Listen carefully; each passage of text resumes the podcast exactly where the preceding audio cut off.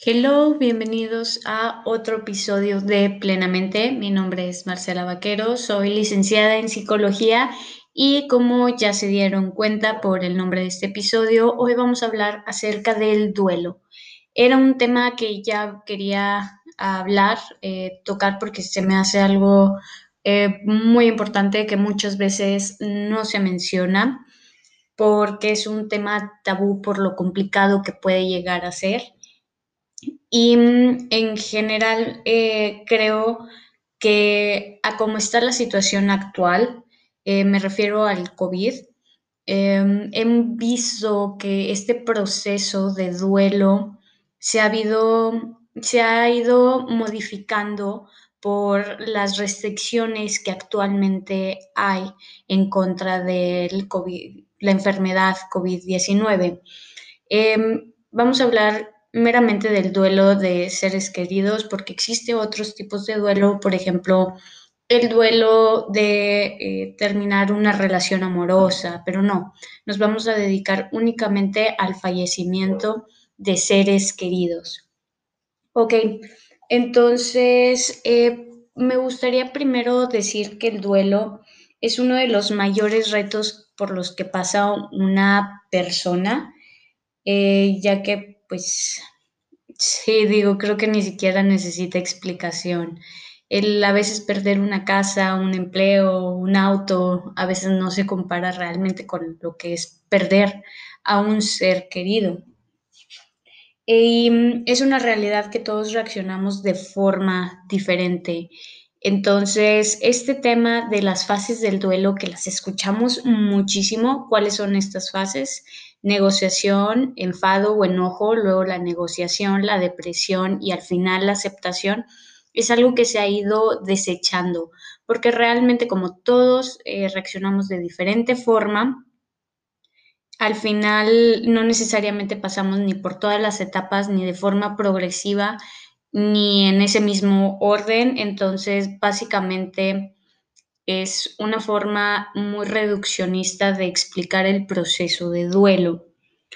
Y mm, al final lo único que sí es, digamos, seguro, porque pues no pasa el 100% de los casos, es que se llega a la aceptación. Digo que no es el, siempre los casos, ya que muchas veces hay duelos complicados, difíciles, que se vuelven patológicos y puede llegar a tomar más tiempo o incluso no resolverse el duelo pero ahorita hablamos sobre ese tema. ¿Y mm, a qué se debe cómo afrontemos cada quien estos procesos? Va a depender mucho de nuestros recursos personales, em, también de la resiliencia, que pues son experiencias pasadas y es una, eh, sí, es una adaptabilidad, una competencia muy importante que debemos de desarrollar. Y algo que he estado aprendiendo en un curso que estoy tomando sobre primeros auxilios psicológicos es sobre los factores de riesgo. Bueno, los factores protectores o de riesgo, que al final de cuentas pueden ser la misma situación, simplemente que se les puede dar esta connotación de protector o de peligro. Por ejemplo, em, que anteriormente haya fallecido otro familiar puede ser un factor protector porque es algo que ya vivimos, que ya conocemos esta experiencia y que sabemos que a pesar de que vaya a ser algo muy doloroso y muy complicado, vamos a llegar a la aceptación. Mientras que si anteriormente este mismo suceso había ocurrido, falleció un familiar o un ser querido en general, pero la experiencia fue traumática, muy difícil, ahora se vuelve un factor de riesgo para que la persona batalle más en resolver este duelo o desarrolle algún eh, síntoma o patología que no es la que se espera. ¿Por qué? Porque de verdad esperamos que haya dolor dentro del proceso, se espera que se vean afectados ciertos ciclos como del sueño, del hambre, etcétera. Son respuestas naturales y si no vemos ninguna respuesta es posiblemente porque esa persona está negando eh, sus sentimientos, que al final de cuentas también puede traer otras complicaciones. Entonces, sí esperamos respuestas negativas que van a ir de síntomas o afecciones muy chiquitas a muy grandes. No podemos decir de aquí a aquí esto es normal, de aquí a acá esto ya no es normal. Claro que no, cada persona es diferente y cada relación entre eh, la persona que falleció y las que quedaron atrás, digamos, eh, también es diferente. Entonces realmente no sabemos cómo puede reaccionar cada persona. Y es por eso mismo que a veces identificar el duelo patológico puede ser un poquito complicado o que presionemos a estas personas a que terminen su duelo cuando están viviendo todavía un duelo normal, pero nosotros como ya eh, tuvimos una aceptación más rápida, queremos presionarlos a que ellos también los hagan y esa presión solamente genera a que invalidemos sus sentimientos y su proceso de duelo y la invalidación es de las cosas que más afectan, en mi opinión, a la salud mental. Em, entonces, bueno, ya manejando esto de los factores protectores y de riesgo y en sí qué sería un duelo patológico o normal, sí me gustaría recalcar lo de los tiempos, porque muchas veces se considera que en un duelo patológico es cuando ya dura más de un año, año y medio y que los síntomas siguen siendo muy fuertes. Eh, un duelo dura meses, dura incluso un año y se considera que es lo normal, eh, pero cuando suele durar un poquito más de esto o más o menos por estos tiempos es cuando ya empiezan como que a percibir que tal vez sí haya algo que no se está resolviendo. Em, ¿Y qué es lo que lleva a un duelo patológico? Cuando se llega a un duelo patológico usualmente fue porque el duelo fue complicado, ¿ok? Entonces digamos que es como una evolución. Em, ¿A qué se debe que el duelo pueda ser complicado? Falleció la persona y tuvieron una pelea antes o tenían una mala relación y no la pudieron resolver. Em, también cuando es un hijo, usualmente es cuando el duelo sí se vuelve más complicado. Y mm, cuando es, por ejemplo, estos casos, eh, no se considera como tal patológico o hay personas que no lo manejan como patológico porque al ser un hijo se entiende que el proceso de duelo puede ser más largo, más duradero y los sentimientos pueden llegar a ser más fuerte. Entonces se les empieza también a conocer como duelos no resueltos para dejar de llamarlos patológicos. Empieza con esto, pero en general o se va generalizando este nombre. Eh, igual ocurre con los accidentes, por ejemplo, un accidente automovilístico o que en algún viaje algo ocurrió, eh, porque es algo que no se espera y sobre todo cuando son a temprana edad, eh, cuando las personas son jóvenes, adultos jóvenes, adolescentes, niños, bebés. Y mm, ahora yo, Marcela, Agrego que un duelo complicado también puede ser generado por el fallecimiento de una persona por COVID. Eh, ¿Por qué considero esto? Porque como les menciono, veo que el duelo se altera. Eh, el duelo se vive de diferentes formas según la cultura, pero al menos aquí en México, usualmente cuando una persona está enferma, que es el caso del COVID, son personas que sí tienen una enfermedad, usualmente da el tiempo de despedirse, de asimilarlo, ver por última vez a esta persona, decirle lo que le tengas que decir, fallece, todavía aún puedes eh, despedirte de esa persona si no alcanzaste a verla en vida. Eh, en el ataúd, cuando pues tienen la oportunidad de tenerlo abierto, se vive el proceso también dentro del velatorio porque estás ahí con tus seres queridos, con la familia, con amigos. Puedes hablar de la situación, te puedes abrazar, te, eh, abrazar, te sientes en compañía. Y luego, bueno, ya dependiendo de la religión, puede haber alguna misa, se hace el entierro, se despiden de esa persona realmente. ¿Y qué pasa con el COVID? Un día se llevan a tu familiar y eh, ya no lo vuelves a ver. Si tienes suerte lo puedes ver por videollamada, eh, si no posiblemente mm, llega nada más la intubación eh, y un día simplemente te avisan que pues la persona falleció y mm, no tuviste oportunidad de verlo por última vez. no tuviste oportunidad de hablar con esa persona, ya no la vuelves a ver, ya no, al menos hasta donde yo tengo entendido, porque he sabido de algunos casos que han estado extraños donde sí se les regresa el cuerpo, pero usualmente no se regresa el cuerpo. ¿Por qué? Porque es un riesgo de que otras personas se contagien.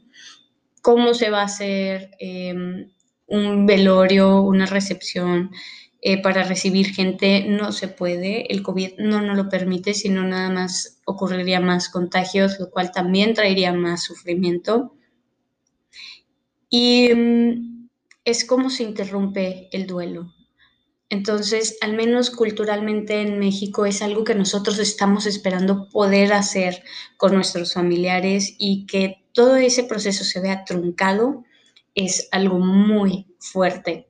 Considero que uno de los factores que más difícil pueden hacer el proceso de duelo es el hecho de no ver a tus otros familiares o seres queridos y estar con ellos, ya que incansablemente les he dicho que una parte muy importante para la resiliencia y en general de los eh, factores o recursos que tenemos para afrontar cualquier problema, cualquier eh, situación, es tener una buena red de apoyo, una fuerte red de apoyo, sentirse acompañado, poder hablarlo, poder expresar tus sentimientos es algo muy importante.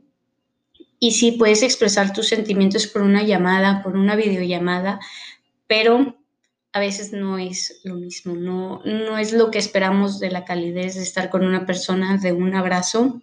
Entonces sí puede, sí complica, sí complica el duelo.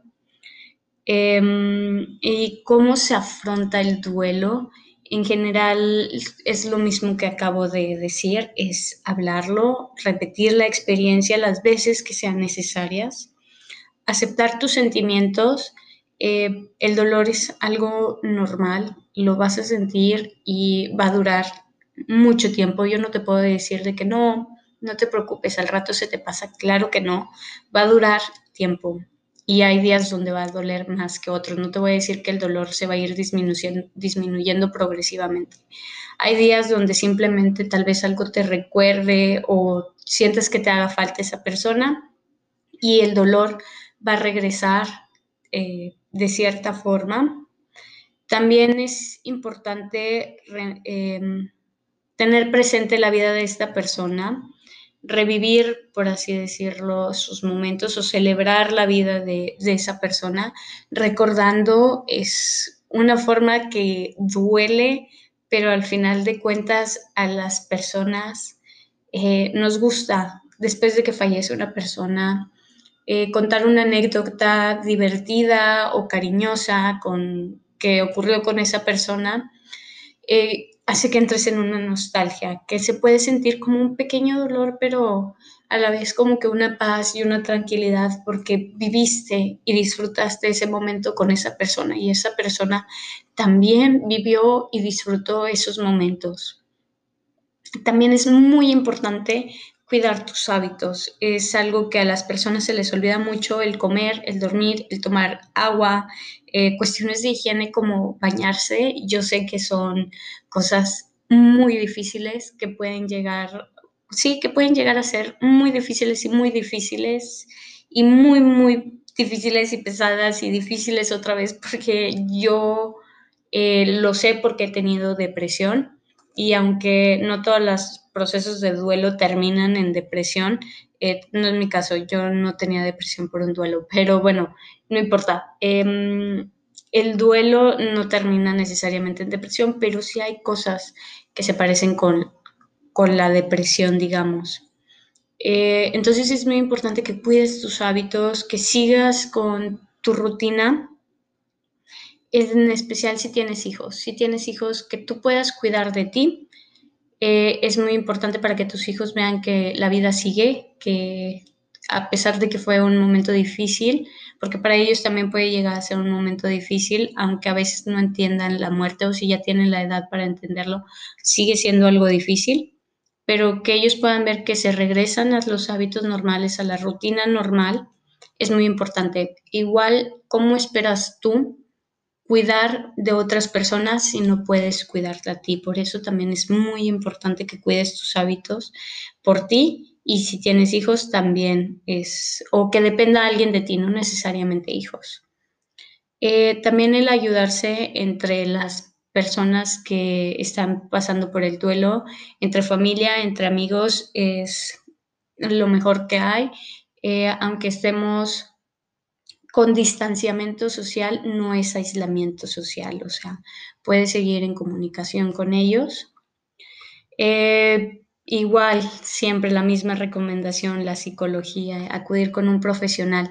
No es necesario, ¿por qué? Porque todos pasamos por esto. Es lo único seguro que hay en esta vida y es que en algún punto eh, cada, cada persona va a fallecer eh, pero igual si tú consideras que es necesario, te sientes más cómodo o ves que eh, los sentimientos ya son demasiados, te están abrumando, no importa, ve a terapia de duelo. Existe específicamente esto, terapia de duelo.